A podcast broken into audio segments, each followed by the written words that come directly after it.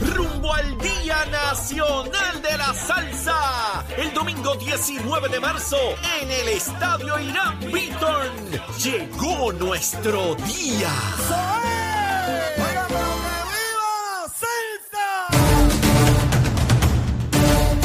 Buenos días Puerto Rico, buenos días América, comienza Nación Z Nacional hoy jueves, jueves 9 de marzo del año 2023, soy Leo Díaz, contento de estar con todos ustedes aquí, mire, aquí, hoy, hoy jueves, mire, ya mañana es viernes, se acaba la semana, estamos a través de Z93, la emisora nacional de la salsa, la aplicación La Música y nuestra página de Facebook de Nación Z, espero que todos estén bien, mire que hayan comido alguito, alguito, una tacita de café con leche bien chévere. Yo me tomé la mía a las cinco y media de la mañana. Y yo estaba, mire, gusangueando, tomándome mi café, preparando, viendo las noticias, qué se podía comentar, qué era lo que había en el momento.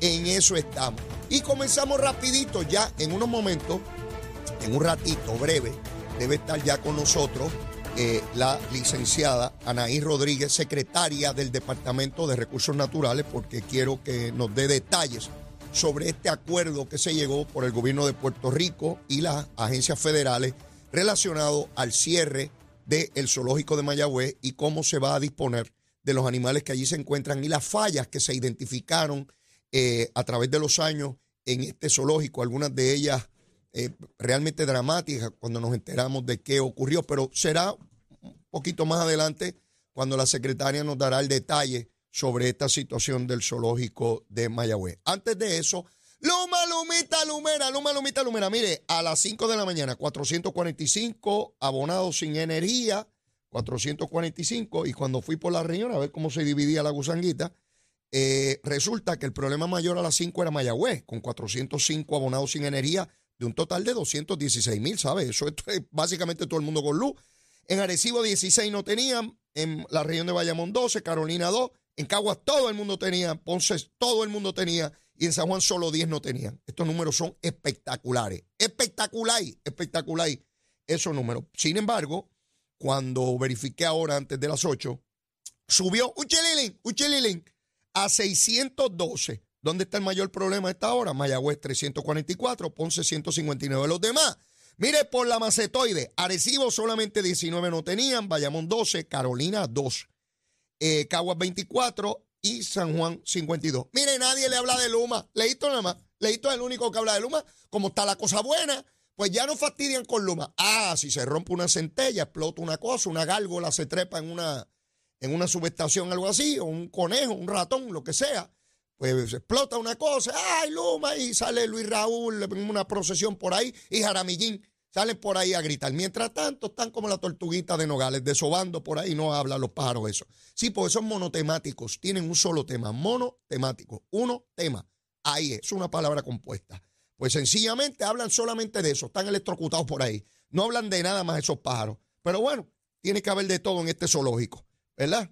Tiene que haberle. Mire, con esos paros también hay que ver dónde los llevamos. Si los llevamos a un sitio de eso, un santuario le llaman. Hay que llevar a Jaramillín y a Luis Raúl a un santuario también, donde estén los de su especie, los de su especie, los alborotosos. Usted sabe que hay alborotosos donde quiera, seguro que sí. Bueno, el caso de Wanda Vázquez eh, comienza a, a tener repercusiones públicas nuevamente en la medida que el Contralor Electoral le impone una multa de 70 mil dólares por eh, los recaudos de su campaña y la falta de transparencia eh, al momento de informar los recursos que obtuvo para su campaña primarista.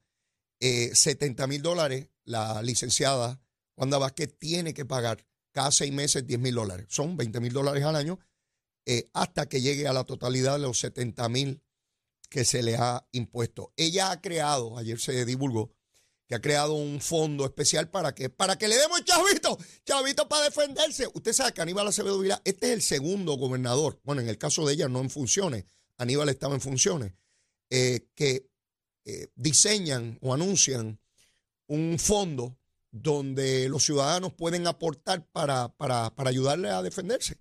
En el caso de Aníbal, pues se recaudaron millones de dólares eh, nunca estuvo claro cómo Rayo Aníbal recaudaba millones de dólares ahí, quiénes eran los que donaban y toda esa cosa. Pero había poca fiscalización porque como era un gobernador popular, eso se merecía, eso un montón de chavos. Ahora, Wanda Vázquez, pues que se fastidie, que se la lleven los tiburones, ¿verdad? Claro. Este, ya escucho por ahí un montón de. Los mismos que decían que estaba bien el fondo de Aníbal, son los mismos que dicen que está mal el fondo de Wanda Vázquez. Vamos con la varita, vamos con la varita. Mira aquí, mira aquí, mira qué cosa chula, mire.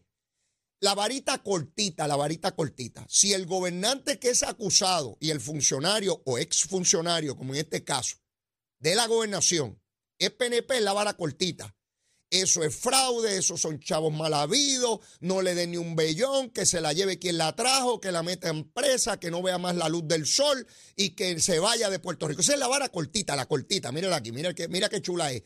Pero si era Acevedo Vila, un gobernador popular en funciones, con personas que tenían grandes contratos millonarios del gobierno aportando ese fondo chavo a Tojendel. Mire la vara larga, la buena, la genuina. Sí, es un hombre íntegro, es un hombre noble. Eso es una barbaridad, eso es una falsedad, la presunción de inocencia. Pero ¿por qué se han creado eso? Eso es que la, fiscal la Fiscalía Federal la tiene contra él. Toda esa gusanga. Ve cuán distinta es la norma dependiendo a quién se juzgue. Sí, porque todo el mundo defiende a su ratón o a su ratona. Seguro que se los he explicado mil veces. Si ese ratón o esa ratona es mío, ah, pues yo lo defiendo. Busco la manera de no atacarlo, de verlo suave, de qué sé yo qué, esto y lo otro. Ahora, si es de los otros, ¡ah! lo he hecho por, por la letrina para abajo. Por la letrina. Usted sabe lo que hay al fondo de la letrina, ¿verdad? Yo, yo sé que hay mucha gente que nunca ha visto una letrina. Eso era donde se defecaba, se hacían las necesidades, eh, eh, eh, ¿verdad?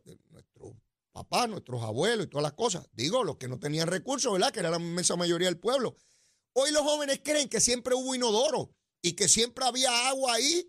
No, no, no. Mire, había que echarla ahí en el roto. ¡Jua! ¿Verdad? Pues aquí a los oponentes lo quieren echar por la letrina para abajo. Y usted sabe lo que hay allá al fondo, ¿verdad? no le voy a describir más nada. Ya, yo, porque están desayunando, no voy a meter en esa gusanguita. Mire, Vamos a hablar un poco del aborto. Vamos a hablar de eso. Este, los representantes Memo González, Wilson Román y Acel Morales, todos de la palma, del PNP, de la estadidad, de la igualdad, radicaron el 28 de febrero un proyecto para que toda mujer que abortara antes de las 10 semanas, eh, tenían hasta, hasta las 10 semanas para abortar, eh, de tres años se subía la pena a 25 años. A meter las presas por 25 años. Ayer fue que salió a lo público el proyecto. El proyecto no fue radicado ayer. Fue radicado el 28. No lo hace ni mejor ni peor. Lo que pasa es que por algún momento, ayer, parecía todo el mundo concluir que ese era el regalo de ellos al Día Internacional de la Mujer, pero en realidad lo radicaron el 28 de febrero. Mire, esto es una barbaridad y una atrocidad una atrocidad. Lo primero que voy a decir es que la, senadora Rodríguez Bebe, que planteó un proyecto sobre el aborto, lo hace ilegal a partir de la semana 22. Estos representantes desde la semana 10.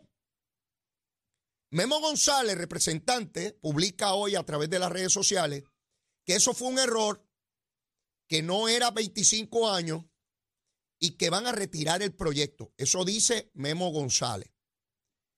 Eh, Wilson Román ha dicho públicamente en la mañana de hoy que no es tres años, que son cinco, que son cinco años. Mire, obviamente 25 es una barbaridad, pero cinco años todavía lo es, no deja de serlo. De tres años a cinco. Yo me pregunto qué rayo resuelve eso para una mujer que tiene que llevar por el trauma de un aborto, por las circunstancias que sean, porque eso no puede ser fácil para ninguna mujer. Siempre condenando a la mujer. ¿Y los machos? ¿Qué hacemos con ellos? Sí, porque la mujer no quedó preñada sola. La mujer no quedó preñada sola, siempre es condenando a la mujer. Y los machos brincan y saltan y se van fornicaron, y seminaron y se largan. Y si nace el muchacho, muchos de ellos ni siquiera quieren pagar la pensión. Hay que estarlo llevando a los tribunales. A, a no le caemos encima, ¿verdad? No, porque esos son machos. A mí, escuchar o leer de memo que se está quitando del proyecto, enhorabuena. Que se quite de ese, de ese proyecto. Eso no es bueno. Y yo sé a lo que están reaccionando, a grupos fundamentalistas religiosos. Hay extremistas en la política, en los deportes, en la economía, en la religión. Los extremos son peligrosos de derecha, de izquierda, capitalista o socialista. Los extremos son peligrosos. No reaccionen buscando votos. Aceptó. Mire, los legisladores tienen la obligación de educar. Aquí hay toda una reglamentación con relación al aborto. Tenemos que tener unos consensos mínimos sociales. No movamos la sociedad a los extremos. Hay quien quiere que no se limite el aborto nunca. Y hay quien quiere eliminar, limitarlo totalmente. Los dos extremos son malos. Tenemos que llegar a unos consensos sociales. Aprendan los legisladores. Apréndanlo. O quieren una sociedad donde nos entremos a palo. Porque uno intenta a la cañona imponerle a los otros. No.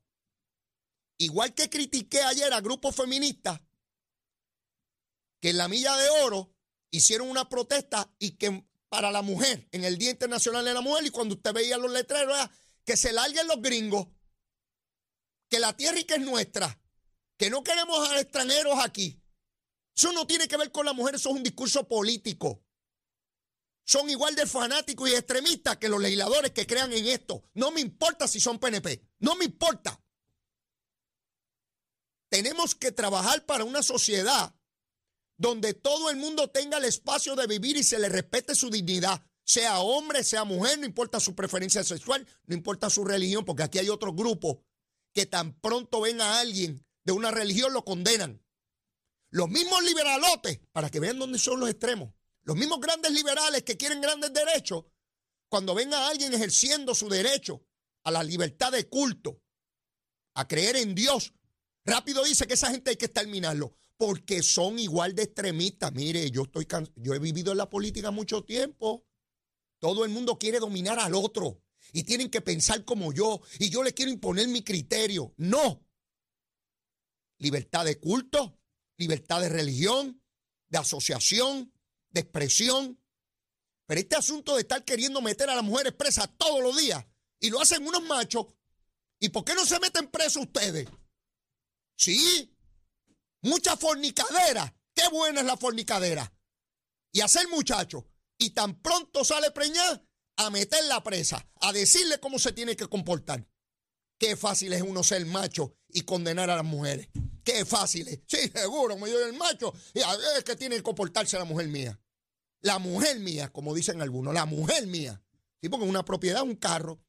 Sí, sí, una bicicleta. Esa es la bicicleta mía, yo la monto cuando me da la gana. Y la tiro para allá y la guardo. No, mire, mi hermano, hay que tener cuidado cuando uno es legislador. Y lo peor de esto es que otros miembros del PNP tienen que estar hoy dando cara por este proyecto. Sí, porque la opinión pública antiestadista, óiganme bien, pájaros, la opinión pública va a decir que todo el PNP es como estos que están, que firmaron eso. Y entonces tiene que estar todo el mundo explicando. Yo me acuerdo cuando yo era legislador, venía un pájaro y hacía un disparate. ¡Ay, todos los legisladores son iguales! Y yo decía, pero, bendito, si yo no creo lo que hizo ese pájaro, ¿por qué me condenan a mí también? Sí, porque es como las manadas. Ahí va con los elefantes. Pues, pues ese es un elefante más. Tiene trompa, tiene cuatro patas, un rabo cortito. Pues, pues es un otro elefante más. Mire, mi hermano, hay que tener cuidado con estas cosas, con todas las cosas. Cuando uno es legislador, cuando uno le imprime su firma a un proyecto, está impulsando una idea que puede ser del legislador, pero intenta convertirla en la regla social. Si se aprueba en Cámara, Senado y la firma el gobernador, obviamente el gobernador no va a firmar esto y dificulto que eso pase eh, eh, ni una comisión, creo yo, ¿verdad? Porque ya usted sabe, esto es como el arca de Noé, de cada especie hay dos paros para que se reproduzcan. Pero lo cierto es que yo veo esto y digo, ¿hasta cuándo? ¿Hasta dónde? Un tema como este que ha sido altamente discutido, había un montón de proyectos y se colgaron en la Cámara porque no hay consenso. El asunto del aborto está muy bien regulado en Puerto Rico, muy bien regulado, distinto a otras jurisdicciones. Hasta la senadora Rodríguez Bebe, fundamentalista, sí, extremista e independentista, que de eso voy a hablar ya mismo, también Proyecto Dignidad, su liderato es independentista y lo esconden. Los que dicen ser religiosos y hablar con la... Oigan bien, los que dicen ser religiosos y hablar con la verdad esconden su verdadero ideal. Rodríguez Bebe, y está grabada, es independentista, pero se lo esconde a ustedes. Esos son los moralistas, esos son los de la moral grande. Yo no, porque yo soy un pobre pecador. Y lo admito, levanto mi mano derecha y juro que soy un pecador. Siempre lo he sido. No me planto aquí como que soy un santísimo. No lo soy, nunca lo he sido. ¿Y saben qué? Jamás lo seré. Jamás lo seré. Pero los que dicen que son santos y puros y están por ahí dictándole la moral a los demás, allí están escondiendo su ideología para que le den que el botito, detrás del botito, como cualquier otro político inescrupuloso. Igualito, igualito. Y como yo estoy pago, yo les hablo desde el más allá, porque ya a mí me liquidaron políticamente. Yo les hablo desde el más allá. No tengo ningún problema con ese asunto. Lo cierto es que estamos aquí, estamos aquí con este proyecto, que lo van a retirar el martes. Lo van a retirar el martes, dice eh, eh, el legislador Memo González, que yo espero que así sea, que el proyecto sea, sea retirado. Ya tenemos a la secretaria de Recursos Naturales por aquí. Secretaria, por favor, si es tan amable, ubica el, para ti y todos los que nos están escuchando en la mañana de hoy. Gracias, secretaria, por estar con nosotros. Vamos a comenzar, aunque ya mismo tenemos que ir a una pausa, quería comenzar con esto. Básicamente, ¿de qué se trata el acuerdo a que el gobierno de Puerto Rico llegó con las autoridades federales relacionado al zoológico de Mayagüez? Mira, es de todos conocido que habían investigaciones a nivel estatal y a nivel federal por señalamientos que ocurrieron hace sobre una década. Ah, diez años. Diez años, más de diez años. Ok. Eh, y ciertamente esta es la primera administración que no le teme miedo a la oposición, sino que hace lo correcto. Muchos gobernantes, muchos secretarios miraban o mm, le tomaban la temperatura al agua a ver qué pensaba el pueblo sobre cerrar el zoológico. Esta es la primera vez que se hace lo correcto sin pensar en que, en que empiece la oposición de la decisión por el bienestar de cada una de las especies que está ahí y se pone fin a lo que por décadas estaba sucediendo. Hay un informe del gobierno federal en torno a lo que ocurría allí. Hay unos señalamientos que pasaban por alrededor de diferentes años de lo que venía sucediendo. Informes que fueron eh, con señalamientos producidos por la USDA, por Fish and Wildlife, por muchos años, ¿verdad? Secretaria, eh, cuando yo veo la prensa y, está documentado que, se, se le daba muerte a animales allí, y se le lanzaban a otros animales para que los devoraran como parte de su alimento. ¿Eso ocurrió en ese zoológico? Bueno, esos son partes de los señalamientos y los documentos arrojan de que sí estuvo sucediendo hace un tiempo atrás en otra en una pasada administración. Estamos hablando de que hace unos cuantos años atrás la práctica de quienes tenían la obligación de cuidar de esos animales, tenían la responsabilidad legal para atenderlos incurría en una práctica que es totalmente contraria a lo que se supone ser un zoológico. Eso, ¿verdad? Es correcto. Y en aquel entonces, obviamente, las autoridades no se habían percatado de lo que allí ocurría, excepto los que, los que, los que incurrían en ese tipo de, conducta. En virtud de eso, las autoridades federales, eh, y, al igual que usted, concuerdan en que no se puede continuar con el zoológico y que hay que disponer de esos animales. Eh, en, virtud de eso nos unimos los, las tres, tanto las autoridades del Departamento de Justicia Local, las autoridades federales y el Departamento de Recursos Naturales, buscando el mejor bienestar y agilidad en los procedimientos para la transferencia de cada una de estas especies. ¿Cuán avanzado está ese proceso de transferencia de esos animales? Muy avanzado, Leo. Yo te tengo que decir que ya han salido animales de Cambalache y ya han salido animales del Zoológico de Puerto Rico. La vez pasada usted me explicaba del lugar de Cambalache, del cual yo no tenía noticia hasta que usted lo mencionó, que es un lugar donde se llevan animales que son rescatados o atrapados por su departamento, por personas que inescrupulosos los traen a Puerto Rico ilegalmente y se llevan a ese lugar. Así como, por darte el ejemplo más cercano y más evidente que tenemos, el mono de Bayamón. El mono de Bayamón eh, lo, estuvo bajo la custodia del departamento o está bajo la custodia del departamento luego que fuera entregado el cuerpo de vigilante y está en Cambalache. Y, de igual manera se va a disponer de él a otro lugar donde puede estar bien, que no es en Puerto Rico. En este momento lo que hemos solicitado, ¿verdad? Que tanto los animales del zoológico como los de Cambalache sean transferidos. Luego, ¿verdad? Porque esto no es que vamos a cerrarle las, las puertas en Cambalache porque como quiera, la operación van a seguir van a seguir llegando animales a Cambalache. Lo que en este momento estamos diciendo es que eh, se va a convertir en una estación de transbordo, un lugar de sí. transbordo. Están por ahí, un- un- están ahí en ese lugar un tiempo y luego son transferidos a diferentes santuarios. Le acompaña la arquitecta Astrid Díaz, conocida en todo Puerto Rico, eh, muy respetada en, en su trabajo.